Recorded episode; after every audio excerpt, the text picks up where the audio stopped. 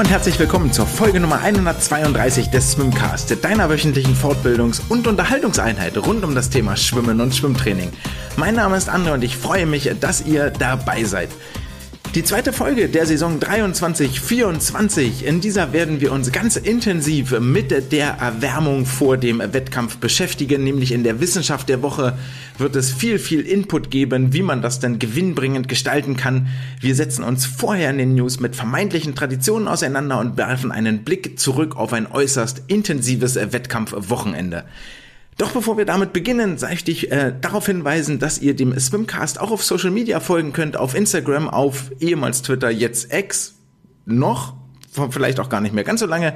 Es gibt eine Homepage www.swimcast.de, wo ich möglicherweise demnächst mal wieder die Wissenschaften aktualisieren werde. Da gibt es so eine kleine, kleine Unterseite, wo ich eine Kurzzusammenfassung gebe über alle Themen, über die wir hier schon mal gesprochen haben. Und wenn ihr sagt, Mensch, ist eigentlich total super und es gibt viel zu wenig Schwimmcontent. Schön, dass das hier jemand macht. Dann könnt ihr gerne einen Euro in die virtuelle Badekappe werfen unter paypal.me slash swimcast. Und damit haben wir genug Einleitungsworte verschwendet und vergeudet. Wir kommen zu den Nachrichten der vergangenen Woche. Und hier war es SwimSwam, die mit einer sehr, sehr traurigen Nachricht aufmerksam oder aufgemacht haben. Und zwar hat das Boston College, nicht dass uns das jetzt wahnsinnig dolle betreffen würde, aber die Thematik ist äh, unglaublich wichtig.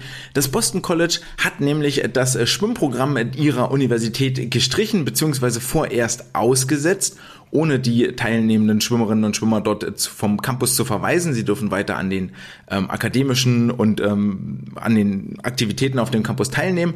Aber das Schwimmprogramm, das ähm, dort aufgesetzt ist, das gibt es im Moment nicht mehr. Das ist pausiert. Und zwar äh, wurden dort Fälle von Hazing, so heißt das im Englischen. Ich habe das mal auf Deutsch jetzt mit Initiationsriten übersetzt. Bekannt, die ähm, nicht mehr tragbar waren und vermutlich auch noch nie getragen, äh, tragbar gewesen sind. Die Details erspare ich jetzt euch. Ähm, SwimSwam hat da aufgerufen, Geschichten zu schicken oder hat natürlich wie immer dann auch äh, Gerüchte gehört oder mit den Leuten gesprochen. Ähm, will man wirklich eigentlich echt nicht hören. Und ich kann ähm, eigentlich nur dazu raten, dass wenn ihr irgendwo mal hinkommt und ihr habt so das Gefühl, Mensch, ist das eigentlich, also das sollte nicht so sein, dass ich hier so eine Aufnahmeprüfung machen muss, die ich irgendwie komisch oder eklig oder verwerflich finde, dann liegt ihr mit diesem Bauchgefühl mit Sicherheit richtig. Und das haltet euch fern davon. Also ist totaler Quatsch. Ähm, also dieses, ähm, dieses, man muss sich erst einbringen in die Gesellschaft, indem man, ähm, was weiß ich, sich ins äh, Koma trinkt oder andere komische Mutproben macht, ist einfach totaler Blödsinn und fällt in die Geschichte des Mobbings und hat einfach nichts verloren in einem gut funktionierenden Schwimmteam. Es gibt nämlich nur eigentlich ein einziges Kriterium, das einen berechtigt, in einer Schwimmmannschaft zu sein oder nicht Mitglied in einer Schwimmmannschaft zu sein, und das ist die schwimmerische Leistung. Und im Zweifel noch nicht mal die, je nachdem, auf welchem Niveau ihr da unterwegs seid. Auch bei so einem College-Programm natürlich müssen gewisse Normen erfüllt sein und damit hast du dir deinen Platz verdient. Und wenn irgendjemand, sei es jetzt der Coach oder die Verantwortlichen oder die Manager, das zulässt, dass solche ähm, erniedrigenden Riten, Aufnahmerituale irgendwie ähm, durchgeführt werden und weiter ähm, Stand haben, weil ist ja Tradition und haben wir schon immer so gemacht und hat uns ja damals auch nicht geschadet. Doch hat es vermutlich nur weil es einen Bias gibt, der da irgendwie Survival of the Fittest oder sowas ist. Also es bleiben nur die übrig, die das Ganze auch überstanden haben und die keine dauerhaften Schäden davon getragen haben. Und die sagen dann natürlich, ja, hat uns ja auch nicht geschadet, weil man auf die anderen acht, die da drunter gelitten haben und vielleicht ähm, traumatisiert wurden, keine Rolle mehr spielen. Äh, heißt es nicht, dass das das ist nicht gut. So, also ähm, lasst das sein so. Lasst euch andere Arten einfallen, ähm, wie ihr neue Mitglieder in euer Team integriert und in euer Team mit aufnehmt. Dass in so einer Sportmannschaft nicht immer alles irgendwie Friede, Freude, Eierkuchen ist, weil am Ende geht es um Konkurrenz, es geht um Leistung, es geht vielleicht auch darum, ähm, wer wird für die Staffel nominiert, wer wird nicht für die Staffel nominiert oder es gibt nur eine begrenzte Anzahl an Plätzen, die überhaupt im Team sein dürfen. Und dass es dann mal Konkurrenzkämpfe gibt und nicht immer alle sich wohlgesonnen sind, steht auf einem ganz anderen Blatt. Es hat nichts damit zu tun, dass man sich zusätzlich neben dem Sport noch seinen Platz in dem Team verdienen muss, indem man, ja, wie auch immer, ähm, gequält wird an äh, verschiedensten Stellen. Die Älteren unter euch, die irgendwann vielleicht in den 80ern, 70ern, 90ern, äh, vielleicht auch noch in den 2000ern oder auch jetzt ähm, groß geworden sind im Schwimmsport und dort ähm, auch hinter die Kulissen geguckt haben, also ich selber aus meiner eigenen Karriere, das war nicht immer alles Friede, Freude, Eierkuchen und bei einigen Sachen würde ich heute vielleicht auch ein bisschen anders reagieren. Ähm, das heißt aber nicht, dass, wie, nochmal, das heißt nicht, dass es heute schlecht ist und damals gut war. Es war damals auch schon scheiße. Ja, es war damals auch Unsinn und nicht tragfähig. Ähm, aber man wusste es einfach nicht besser. Gut, haken wir das ab. Also, glaube, die Botschaft ist klar geworden. So, wir haben eh zu tun, dass Schwimmen Förderung kriegt. Das ist jetzt hier etwas, was in den USA dann so so groß ähm, noch mit zusätzlich Wellen schlägt. Dass dort bitte dem College über solche abartigen ähm, Traditionen kein Grund gegeben werden soll, ein in der Regel defizitäres Schwimmprogramm äh, schnell streichen zu können. Ja, der Sport braucht uns und Schwimmen ist ja auch irgendwie ganz nett. Deckel drauf. Also, Mobbing Mist, Mobbing Kacke, ähm, lasst euch was anderes einfallen, empfangt äh, neue Teammitglieder mit offenen Armen und zeigt ihnen, was für eine geile Teamkultur ihr habt und was man als Team gemeinsam erreichen kann, wenn man sich nur gegenseitig unterstützt. Denn das ist das, was so eine Schwimmmannschaft ausmacht und auszeichnet, dass man als Team zusammensteht und gemeinsam die schweren Phasen meistert und sich zu neuen Höchstleistungen antreibt. Thema gemeinsames Team und ähm, zusammenstehen und sich zu Höchstleistungen antreiben. Das bringt uns nämlich zum äh, Weltcup, der am kommenden Wochenende, also vom 6. bis 8. Oktober, ist jetzt nicht, der, dass das heute anfängt, sondern noch eine Woche drauf, vom 6. bis 8. Oktober in Berlin äh, seinen Auftakt feiert und dann weitergeht nach Athen und in der dritten Station in Budapest endet. Über die drei Wochen hinweg, immer jeweils am Wochenende. Ähm, der wirft inzwischen ziemlich kräftige Schatten voraus, aber vielleicht ist auch gar kein Schatten, sondern eher ein ganz, ganz heller Scheinwerfer, der dieses Event beleuchtet. Zum einen, weil in Berlin das erste Mal Wettbewerbe in einer Open-Kategorie ausgetragen werden. Und dort sind die Meldungen inzwischen möglich. Ich glaube noch bis zum 30., also bis zum Samstag, sind dort Meldungen möglich für die Open-Kategorie. Und ähm, World Aquatics hat sich das sehr einfach gemacht, was grundsätzlich richtig ist. Hat die ganze Geschichte jetzt nicht tot reglementiert und äh, mit 500 Paragraphen versehen, sondern in dieser Open-Kategorie darf jeder starten, der sich weder dem weiblichen noch dem männlichen Geschlecht zugehörig. Jetzt erstmal unabhängig, so habe ich das zumindest verstanden, unabhängig davon, ähm, ob man jetzt eine Geschlechtsangleichung hatte äh, irgendwann im Laufe seines Lebens, ob man einfach das Gefühl hat, man gehört nicht zu dem einen oder dem anderen Geschlecht, sondern ist non-binär, hat vielleicht gar keine Identität, mit der man sich wirklich wohlfühlt oder bei der man sich zu Hause fühlt.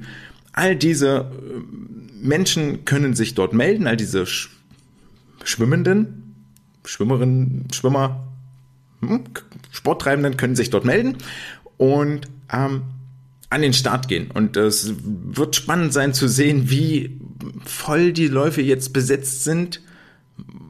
Ich möchte da keine Abschätzung abgeben. Ich habe ein Bauchgefühl, aber das kann völlig daneben liegen. Ich habe wirklich gar, gar, gar keine Tendenz, ähm, ob das jetzt fünf Läufe pro Wettkampf werden, ob nur einer auf den Startblock tritt oder wie das überhaupt aussehen wird.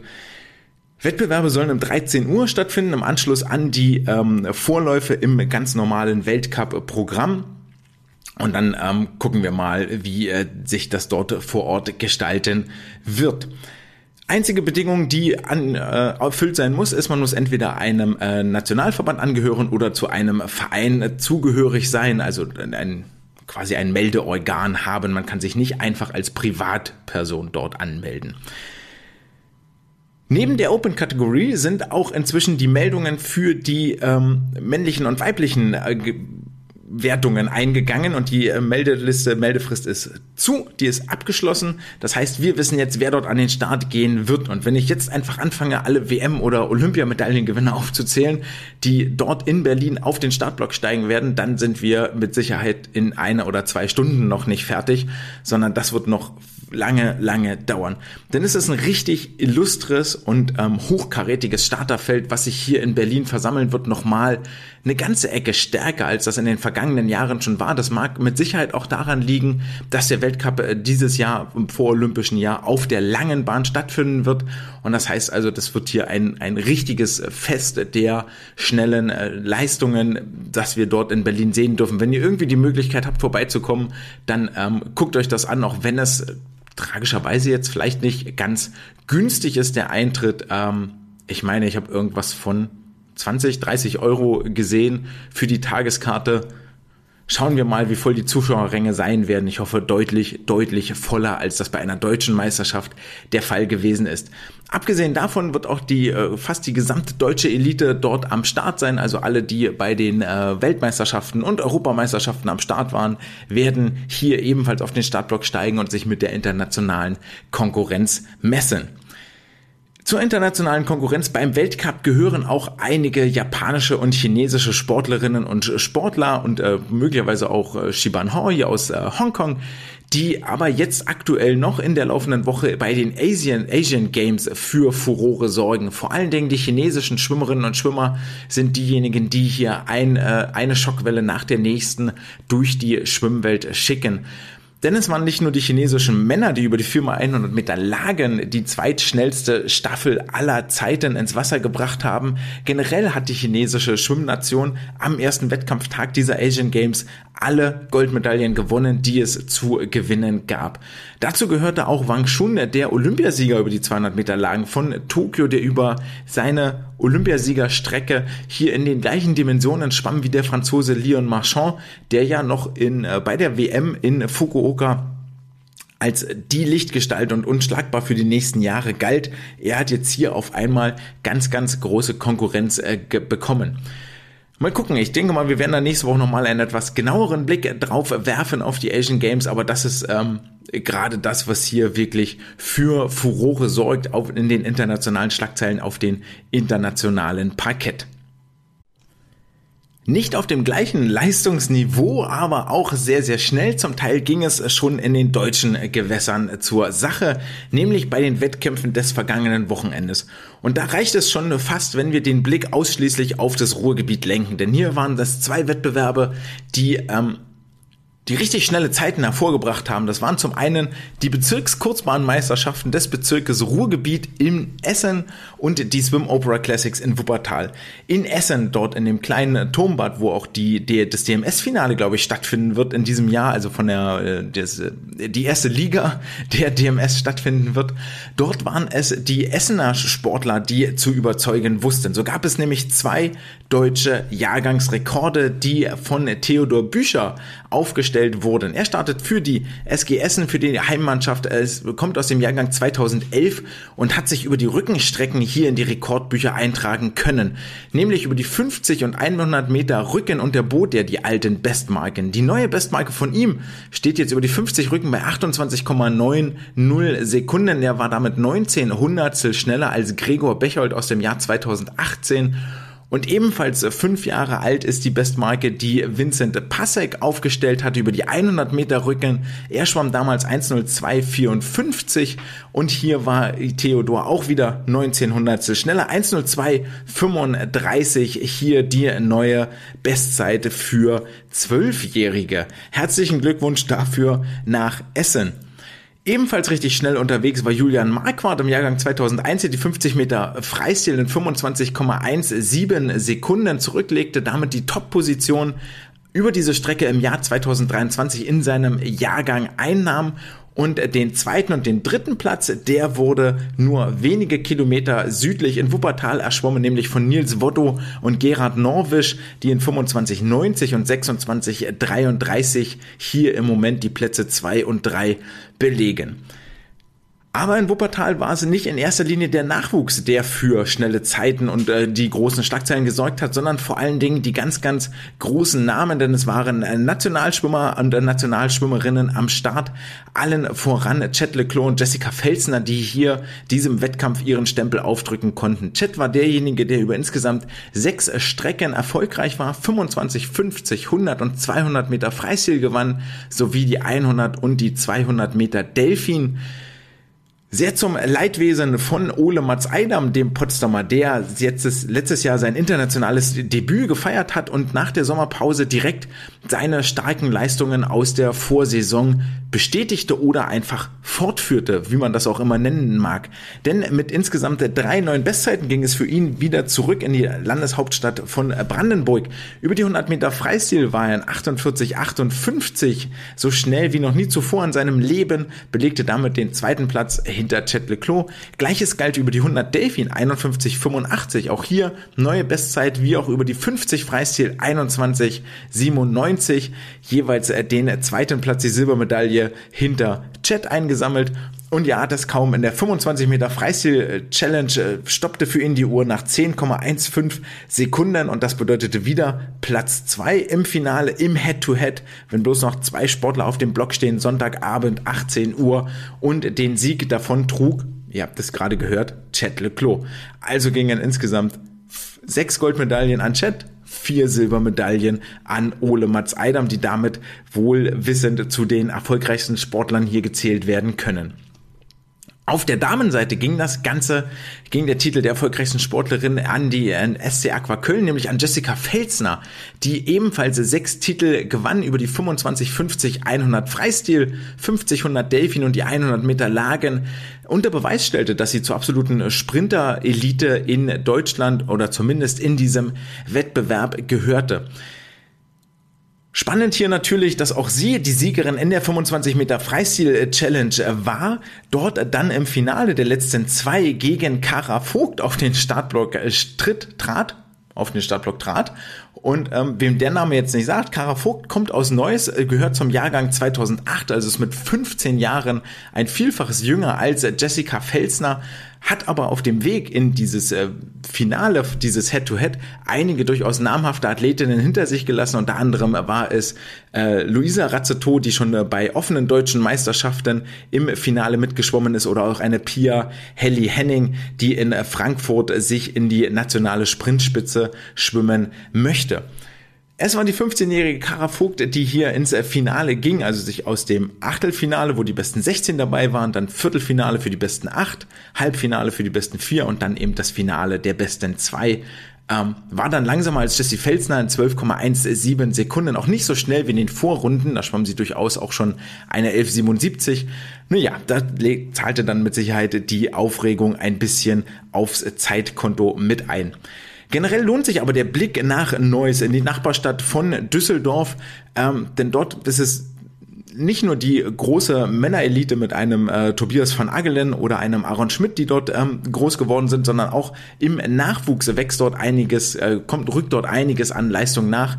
Denn äh, Christina Großen aus äh, dem Jahrgang 2009 war über die 200 Meter Delfin siegreich bei diesem ähm, starken Wettkampf und war damit auch gleichzeitig die jüngste Siegerin, die dort auf dem Siegerpodest mal ganz oben stand.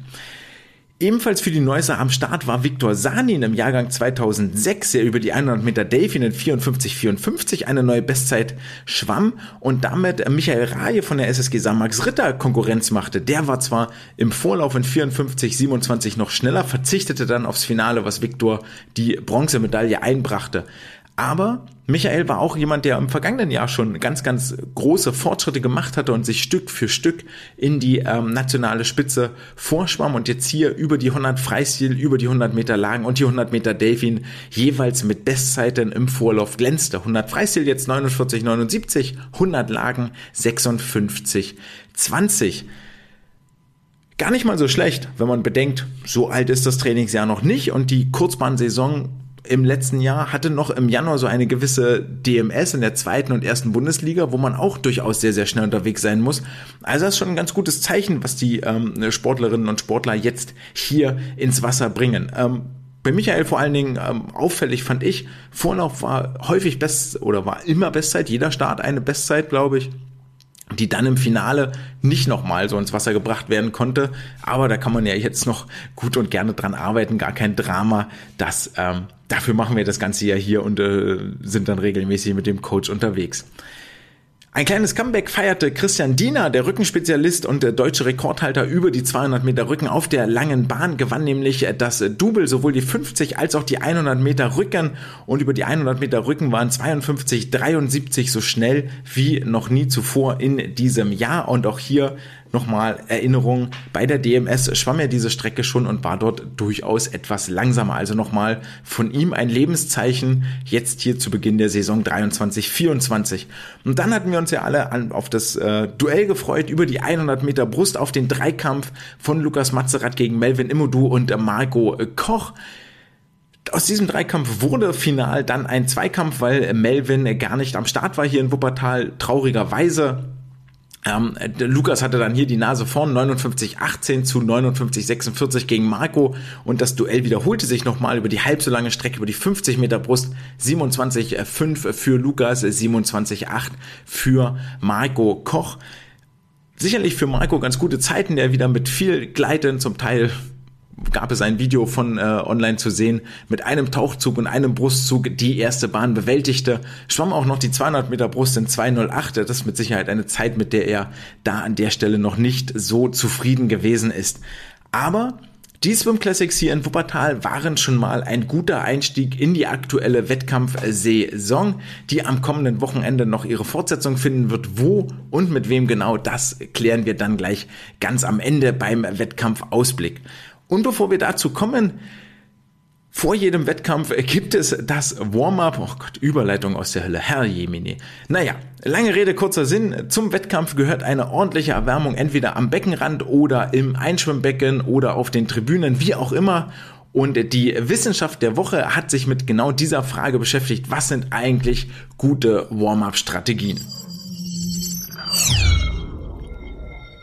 Und das Warm-up vor dem Wettkampf oder im Wettkampf selber ähm, hat ja eine ganz, ganz entscheidende Rolle für das, was letztendlich auf der Anzeigetafel dort als Zeit aufploppt. Training ist nicht alles. Ähm, dieses Warm-up kann nämlich entweder das beste Training ruinieren oder kann dafür sorgen, dass man auf dem Boost, den man aus dem Wettkampf, aus dem Trainingsbecken mitnimmt, nochmal einen draufpackt und hier jetzt richtig seine Bestleistung abruft und so schnell unterwegs ist, so gut unterwegs ist wie noch nie zuvor.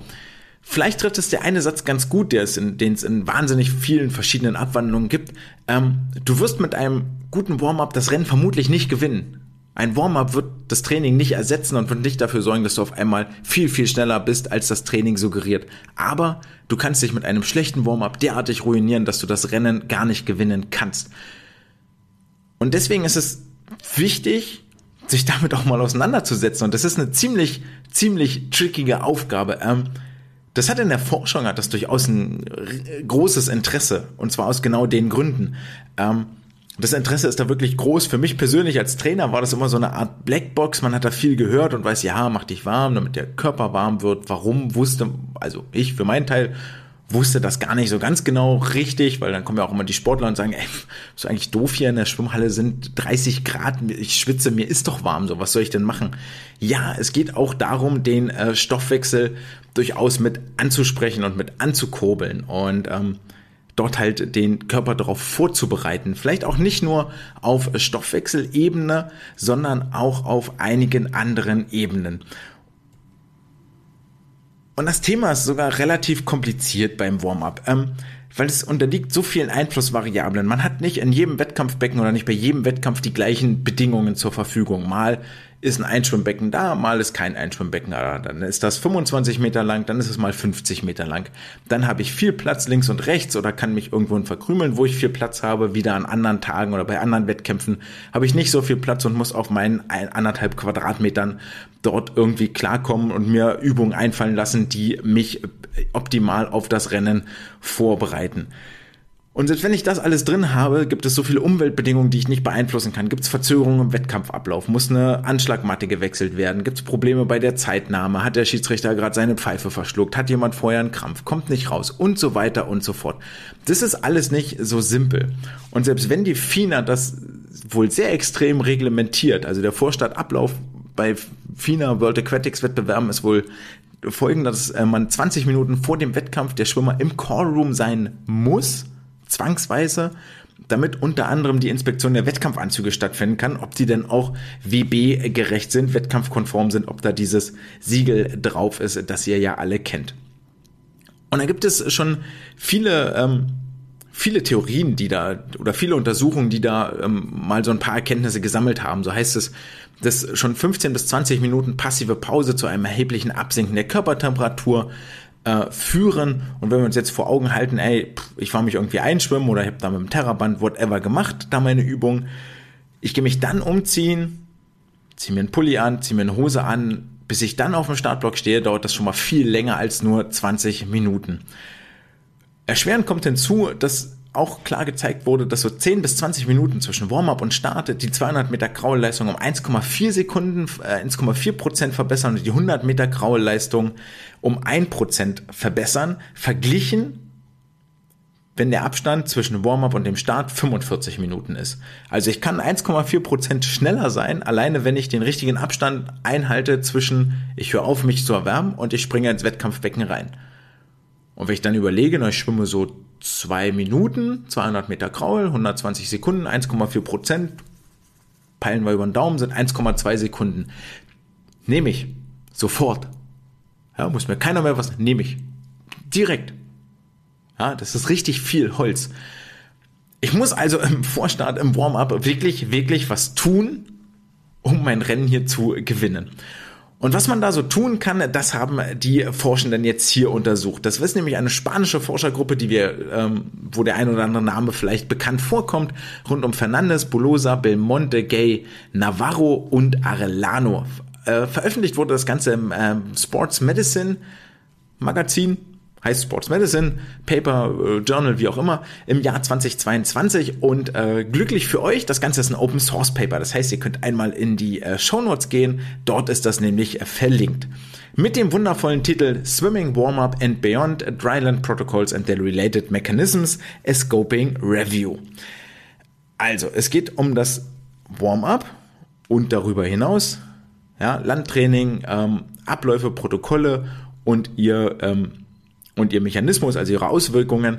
Und das Ganze ist ein Review Paper. Review hatten wir vor einer ganzen Weile schon mal. Review heißt also, die haben nicht selber Untersuchungen gemacht, sondern haben die ganze Literaturdatenbank, die es so gibt im Internet, PubMed und wie sie alle heißen, haben sie durchforscht nach Warm-up, haben dann ähm, Einschlusskriterien und Ausschlusskriterien für ähm, Studien genommen, sowas wie zum Beispiel, es mussten auf jeden Fall Menschen untersucht werden, das gab es wohl auch noch mit Tieren, fragt mich nicht, wie das abläuft, es mussten auf jeden Fall Menschen untersucht werden, es durften, mussten Schwimmer sein, also keine, keine Triathleten, keine Wasserballspieler und so weiter und so fort. Und dann sind sie am Ende bei insgesamt 42 Studien gelandet, die sie hier zusammengefasst haben.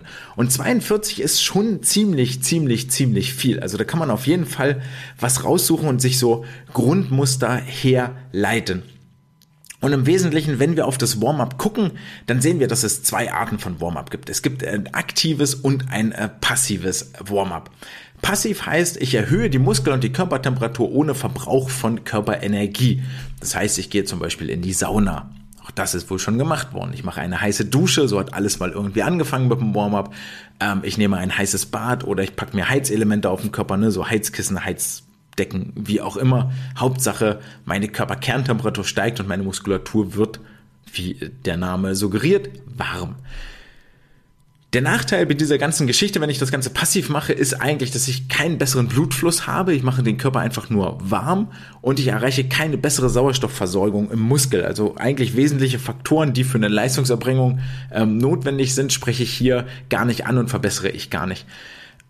Anwendung hat das natürlich trotzdem, wenn ich das passiv mache. Ja, es erhält die Körpertemperatur ähm, zwischen dem Warm-up und dem tatsächlichen Wettkampf. Das heißt, ich kann dafür sorgen, dass sie nicht ganz so schnell absinkt oder generell erhalten bleibt. Aktives Warm-up ist dann wiederum eine Temperatursteigerung durch Bewegen, sowas wie 10 bis 15 Minuten Bewegung bei 70 Prozent der maximalen ähm, Herzfrequenz erhöht die Temperatur um ein bis zwei Grad Celsius.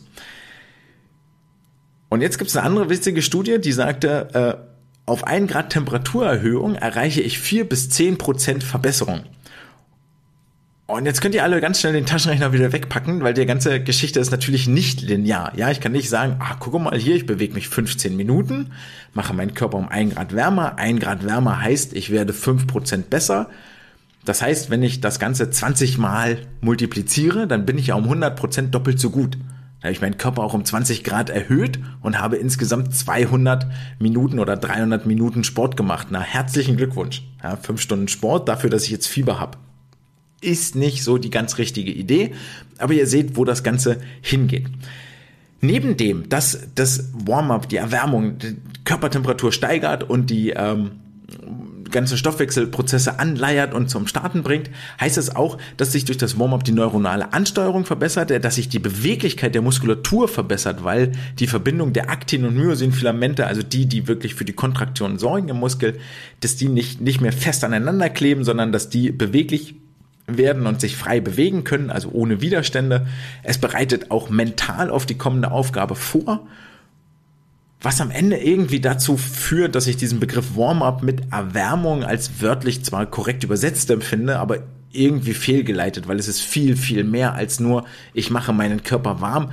Möglicherweise ist der Begriff Wettkampfvorbereitung sogar besser. Ebenfalls ein Effekt, der richtig, richtig gut untersucht ist und auf den hier immer wieder verwiesen wird in diesem Review Paper, ist das sogenannte PAPE oder das PAP das Post-Activation Performance Enhancement.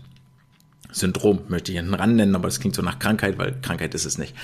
Ähm, das PAP sagt eigentlich, dass ich nach einer, dass eine hochintensive Erwärmung mir die Energiespeicher leert. Also wenn ich mich wirklich sehr intensiv erwärme, dann macht das meine Glykolysespeicher leer und dann habe ich keine Energie mehr, die ich im Wettkampf aufbringen kann.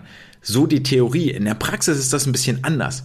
Denn ähm, nach so einem hochintensiven Warm-up sind die Erschöpfungssymptome signifikant reduziert in den ersten Minuten nach diesem Warm-up. Also hochintensiv heißt, dass ich in den Minuten danach ähm, nicht so leichte, nicht so schnell Erschöpfungssymptome zeige, wie wenn ich ähm, gar kein oder nur ähm, Low-Intensity Warm-up mache. Das heißt, ich habe, öffne mir dort ein gewisses Fenster der Möglichkeiten, so heißt es, für bessere Leistungen. Das ist dieses Pape. Dazu kommt nämlich auch, dass die Kreatinspeicher und die Energiespeicher, die ich für diese ähm, schnellen Bewegungen, für diese hohen Belastungen brauche, sind innerhalb von drei Minuten wieder aufgefüllt. Das heißt, ich muss mir eigentlich keine Sorgen machen, dass ich mit leeren, leerem Tank dort auf den Startblock steige, sondern der ist wieder voll. Plus dem, dass hochintensive Geschichten den Sauerstofftransport innerhalb der Muskeln verbessern. Und das ist etwas, was ich, was später nochmal in diesem Paper auch äh, eine Rolle spielen wird. Bisherige Untersuchungen waren alle viel allgemein, sportartübergreifend. 2014 gab es dann mal die erste Untersuchung im Schwimmen und jetzt ähm, haben sie hier diese Untersuchungen zusammengetragen und im Wesentlichen zwei Arten von Warm-up ähm, unterteilt, die man dann mit allen möglichen beliebigen Inhalten füllen kann. Ja, man kann äh, äh, Heizelemente nehmen, man kann Widerstand nehmen, wie auch immer. Es gibt zum einen ein Warm-up, das ausschließlich im Wasser stattfindet, wo danach gar kein Land- oder Athletiktraining mehr erfolgt. Und sie haben gesagt, es gibt eine Kombination aus Warm-up, Wettkampfvorbereitung im Wasser und anschließendem Athletikteil, also sogenanntem Dryland. Und da gibt es deswegen auch eigentlich die Empfehlung, guckt mal rein, da gibt es eine sehr, sehr schöne, große, bunte Grafik, wo sie diese Erkenntnisse nochmal im Bild zusammengefasst haben. Da wird einiges daraus deutlich. Ähm, was offensichtlich ist, aber ich jetzt hier nochmal sagen möchte. Denn alles, was wir jetzt hier besprechen, ähm, ist einer, unterliegt einer Statistik. Ja, wenn ich mir 20 Sportler angucke und die dem, dem gleichen, ähm, dem gleichen Protokoll aussetze, dann zeigen nicht alle 20 die gleiche Reaktion, das wissen wir, sondern 18 zeigen eine positive Reaktion drauf und bei zwei ist gar kein Effekt zu sehen. Das kann dir natürlich immer passieren, deswegen muss man das schon individuell abstimmen. Aber damit ich überhaupt erstmal eine Idee habe, in welche Richtung ich loslaufen soll in meiner Wettkampfvorbereitung, ist das ja schon mal ganz gut. Und das machen sie jetzt hier in dieser Grafik auch. Dort findet man dann, dass äh, zum Teil gleiche Interventionen zu verschiedenen Ergebnissen führen. Kommen wir zum Praxisteil. So, genug der Vorrede. Legen wir los. Ausschließlich schwimmerische Erwärmung. Ähm, sagen sie, dass es vor allen Dingen einen positiven Effekt des Einschwimmens auf die kürzeren Strecken nachgewiesen worden war. Und jetzt haben sie zuerst gesagt, okay, wir nehmen Studien, die vergleichen das Einschwimmen von ungefähr 1000 Metern Länge mit der ähm, Idee, dass, sie, dass es gar kein Warm-up stattfindet. Und kommen jetzt hier dazu, dass es im Wesentlichen immer so war, dass Sportler, die sich aktiv eingeschwommen haben und 1000 Meter waren hier eine gute Geschichte, ähm, 1000 Meter waren ein guter Mittelwert, dass die Sportler, die das gemacht haben, immer schneller waren als diejenigen, die komplett ohne Warm-up die anschließende Testaufgabe absolvieren sollten. Ausnahme ist, dass es bei drei Schwimmern ähm, war das tatsächlich nicht der Fall, aber das sind wieder diese statistischen Ausreißer, die wir gekonnt ignorieren. Welche Tests wurden jetzt hier durchgeführt? Also es war 1000 Meter Einschwimmen und dann gab es entweder mal 30 Sekunden angebundenes Schwimmen, wo die Sportler dann eine größere Kraft aufbringen konnten. 50 Yard maximales Tempo gab es eine leichte Verbesserung der Einschwimmgruppe gegenüber kein Warm-up und dann gab es noch zwei Studien, die jeweils 100 Meter maximales Tempo gemacht haben und auch hier waren die 100 Meter Zeiten jeweils schneller, wenn ein Einschwimmen stattgefunden hat. In einer zweiten Studie gab es ähm, die Aufgabe, 10 oder 20 Minuten sich einzuschwimmen wo dann gezeigt werden konnte, ah, es ist nur so ein Trend erkennbar, dass das wohl zu einer besseren ähm, Testleistung führt. Was aber als Kritik gewertet wurde, war hier, dass die Pause zwischen dem Warm-up und dem Test 20 Minuten betragen hat und das eigentlich zu lang war, um noch Effekte aus dem Einschwimmen mit in den Test äh, zu nehmen. Heißt also, ihr habt hier Variablen, an die ihr denken müsst und das gilt eigentlich auch immer. Ja, ihr müsst wichtig die Pause, die ihr macht zwischen der Vorbereitung zwischen dem Einschwimmen und dem eigentlichen Test und ihr könnt natürlich auch die Intensität oder den Umfang als solches variieren. Und das haben sie sich im nächsten Blog angeguckt. Sie haben gesagt, okay, Einschwimmen ist besser, super, jetzt suchen wir uns mal alle Studien raus, bei denen eingeschwommen wurde, aber die in den Umfängen des Einschwimmens ähm, signifikant variieren, also von 500 bis 3000 Meter oder was auch immer das ist. Hintergrund der ganzen Geschichte ist ja, dass wir meistens zum Wettkampf gehen und nicht einen Start haben, sondern eher zwei, drei, vier, fünf pro, ähm, pro Wettkampftag, je nachdem, in welcher Phase ich mich gerade befinde. Und dass ich nicht immer wieder, also ich möchte ja nicht dreimal am Tag mich für drei Starts 1000 Meter oder 1200 Meter einschwimmen. Das ist ja auch eine gewisse Anhäufung von Belastung. Ich möchte also gucken, mit was ist das Minimum, was ich tun muss, um am Ende eine gute Wettkampfleistung zu haben. Und äh, da haben sie jetzt hier festgestellt, in einer Studie wurde äh, 200 Yard Einschwimmen gegenüber 1500 Yards Einschwimmen. Und da haben sie gezeigt, dass ein längeres Einschwimmen dazu führt, dass die Sportler und Sportlerinnen mit einer höheren Zykluslänge schwimmen, also etwas effizienter im Wasser unterwegs sind. Und dann haben sie äh, nochmal äh, getestet äh, über die äh, 50 Meter Yard Test war das und haben die Sportler zum einen zweimal 50 Yards einschwimmen lassen Danach haben sich 19 Prozent der Teilnehmenden verbessert. Oder sie haben vor diesem 50-Jahr-Test die Schwimmenden sich 1200 Meter einschwimmen lassen, was dazu führte, dass sich 44 Prozent der Teilnehmer verbessert haben. Also eine äh, äh, bessere Zeit hatten nach, nach den 1200 Meter Einschwimmen. Knapp die Hälfte. Das ist schon ein relativ großer Unterschied zu den 19 Prozent vorher. Und dann gibt es eine dritte und letzte Studie, wo 600, 1200 und 1800 Meter Einschwimmen miteinander verglichen wurden. Und hier wird es spannend, weil nämlich 600 und 1200 Meter auf die Schwimmleistung am Ende, auf die Schwimmzeit, den gleichen Effekt hatten. Da gab es keinen Unterschied zwischen den beiden Gruppen. Das heißt, ich kann dem Sportler oder der Sportlerin sagen, hey, 600 Meter reicht. Du kannst auch 600 mehr schwimmen, hat aber keinen Sinn wirst nicht besser dadurch. 1800 Meter wiederum war zu lang und führte dazu sogar zu einem Leistungsabfall von roundabout 1%. Also gibt es scheinbar so einen Sweet Spot irgendwo zwischen 600 und 1200 Meter. Ähm, was sie auch festgestellt haben, ist, dass bei längerem Warm-up im Körper eine geringere Laktatkonzentration im anschließenden Test angehäuft wird, was sie darauf zurückführen, dass klar ist, wenn die Sportler oder Sportlerinnen länger schwimmen, triggert das das aerobe System besser und mehr und das baut das Laktat natürlich besser ab und deswegen kann sich weniger Laktat anhäufen. Gleichzeitig sagen sie aber auch, dadurch, dass das aerobe System besser arbeitet, habe ich vielleicht Probleme, die Glykolyse zu starten und überhaupt Laktat zu produzieren oder ich bin schon so lange unterwegs, dass meine Glykolyse gar nicht mehr richtig loslaufen kann. Wir sprechen ein bisschen der Pape-Geschichte, aber wir reden hier über niedrige Intensitäten, ähm, dass die Glykolyse gar nicht so gut läuft und deswegen habe ich sogar einen Nachteil auf den kurzen Wettkampfstrecken, wenn ich mich zu viel einschwimme weil das aerobe System mit seiner geringen Energiebereitstellungsrate den dominierenden Teil ausmacht und das andere einfach übertüncht. Jetzt kann ich im nächsten Moment hingehen und weiß, okay, irgendwas so 600 bis 1200 Meter ist optimal, aber wie schnell soll ich denn schwimmen? Bei welchen Intensitäten? Hier auch wieder, ja. Je höher die Intensität, desto anstrengender wird es für den Körper. Das kann ich wohl kaum über drei Starts hinweg ähm, machen. Wir erinnern uns zurück, Pape-Effekt. Klar, je intensiver ich schwimme, desto geringer wird mein Glykoselevel, aber nach drei bis sechs Minuten hat sich das alles, haben sich die Speicher wieder so weit aufgefüllt und ich bin belastbar und habe wieder vollen Tank und kann ähm, loslegen über die 100, 200, 400 ähm, Meter Delfin, was auch immer ich dort schwimmen möchte. Und hier jetzt wird's jetzt grundsätzlich richtig, richtig interessant. Also hier kommt der wirklich spannende Teil. Ähm, und zwar haben sie gesagt, okay, unsere Testleistung sind die 4 und ist die 400 Meter Zeit.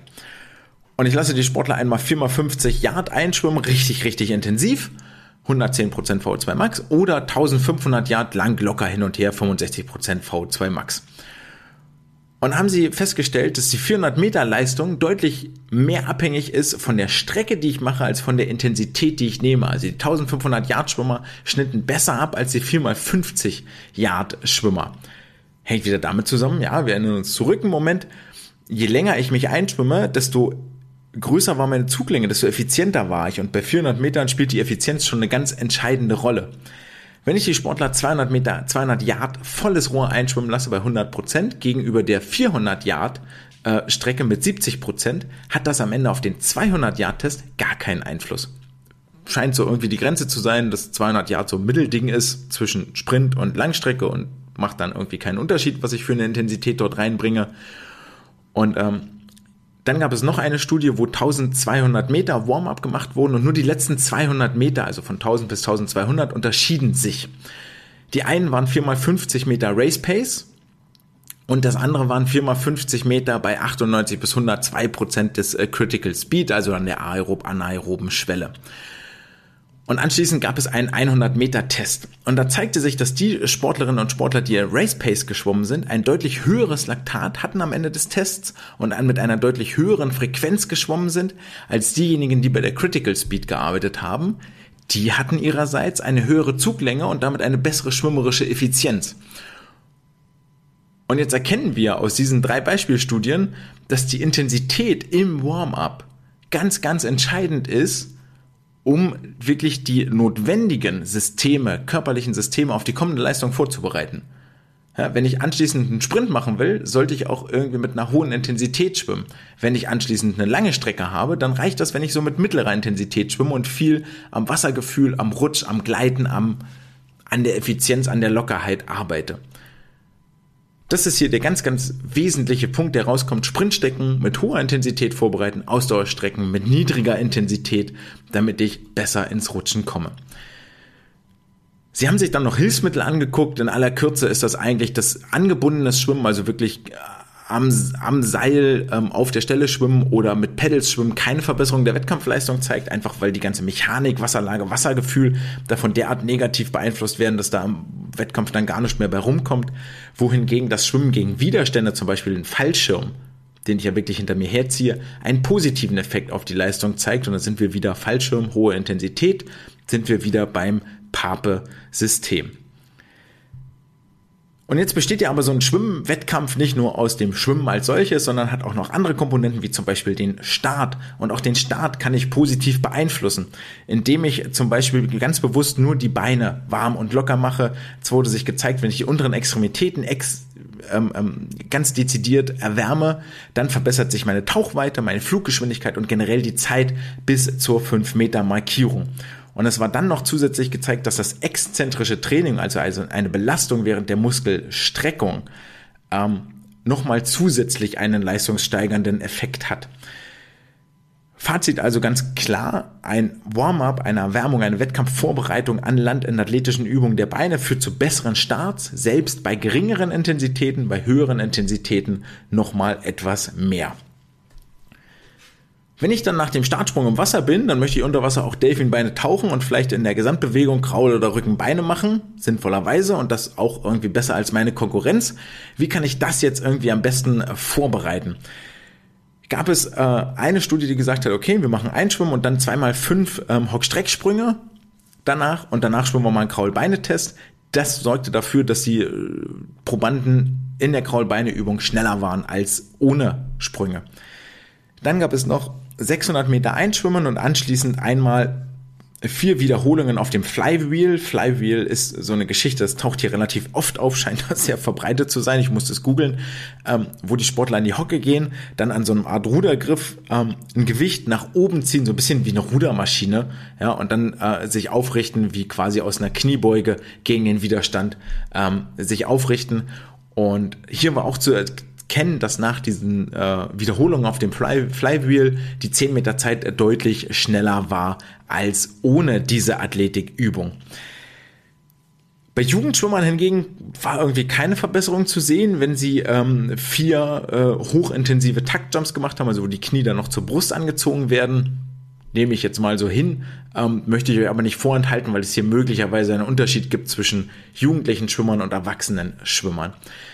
Fazit eigentlich, das äh, PAPE, dieses Post-Activation ähm, Performance Enhancement, wird erzielt durch mehr Wiederholungen mit geringerer Intensität oder durch weniger Wiederholungen mit hoher Intensität. Es macht also keinen Sinn, viele Wiederholungen mit hoher Intensität zu machen oder wenig Wiederholungen mit geringer Intensität, also das, was man so im ersten Moment auch im Kopf hat. Wichtig sagten sie auch hierbei, die Pause beachten. Interessant ist auch, dass es ganz, ganz wenig Studien gibt, die, ähm, wir sind jetzt über den Start hinweg, wir sind über die Tauchphase hinweg, über die Beinbewegung hinweg, aber das Schwimmen besteht ja auch aus einer Armbewegung. Und ähm, äh, Einfluss von Warm-up auf die ähm, auf die Armbewegung ist quasi fast gar nicht untersucht, weil es ganz, ganz wenig Übungen gibt für den Oberkörper, die auch Zugübungen imitieren. Also häufig mache ich ja Drücke, Druckübungen mit dem Oberkörper, also sowas wie Bankdrücken zum Beispiel und ganz wenig Zugübungen, sowas wie Inverted Rows. Sie sagen jetzt hier explizit nochmal, Klimmzüge zählen irgendwie nicht dazu, weil sie der Meinung sind, dass Klimmzüge nicht schwimmspezifisch genug sind. Die Studien, die es gab, dort wurde festgestellt, dass wenn überhaupt, dann gibt es nur einen kleinen positiven Effekt von Oberkörperübungen auf die Schwimmleistung. Ähm, ja, also in der Summe sagen sie hier fast, ey, was ihr da macht, ihr solltet den Körper vorbereiten, aber erwartet nicht keine Wunder davon. Da gibt's andere Sachen, wo man eher mal anfangen sollte. Ähm, sie haben maximal fünf Minuten, ähm, wurden in Studien untersucht, also fünf Minuten Übungszeit mit 10 bis 15 Minuten Pause zwischen der Übung und dem tatsächlichen Test.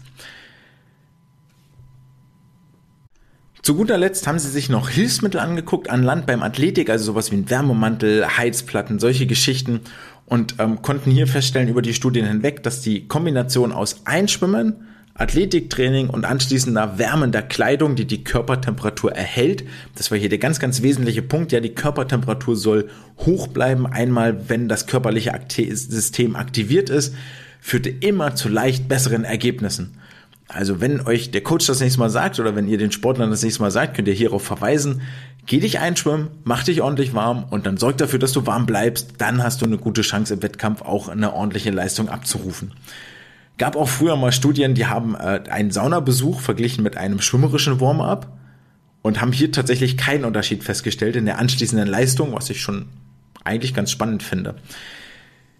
Sie sagen auch, die wärmende Kleidung macht ja vor allen Dingen dann Sinn, was wir ganz am Anfang besprochen haben, wenn du irgendwie so eine lange Pause hast zwischen der eigentlichen Bewegung und dem tatsächlichen Tritt auf den Startblock und dem äh, Startpfiff, der dann dort auch wirklich kommt das Warm-up im Wasser, die Wettkampfvorbereitung und an Land, gerade diese Kombination ist sehr, sehr sinnvoll. Aus allen Studien geht hervor, dass das macht Sinn, ähm, vor allen Dingen im Wasser, weil dort neuromuskuläre und sportartspezifische Muster aktiviert werden. Also ähm, nur an Land habe ich vielleicht Probleme, das Ganze dann ins Wasser in ein Zugmuster, in die Schwimmbewegung zu übertragen. Ähm, sondern dafür ist es schon wichtig, im Wasser auch wettkampfnah dann zu arbeiten und zu trainieren.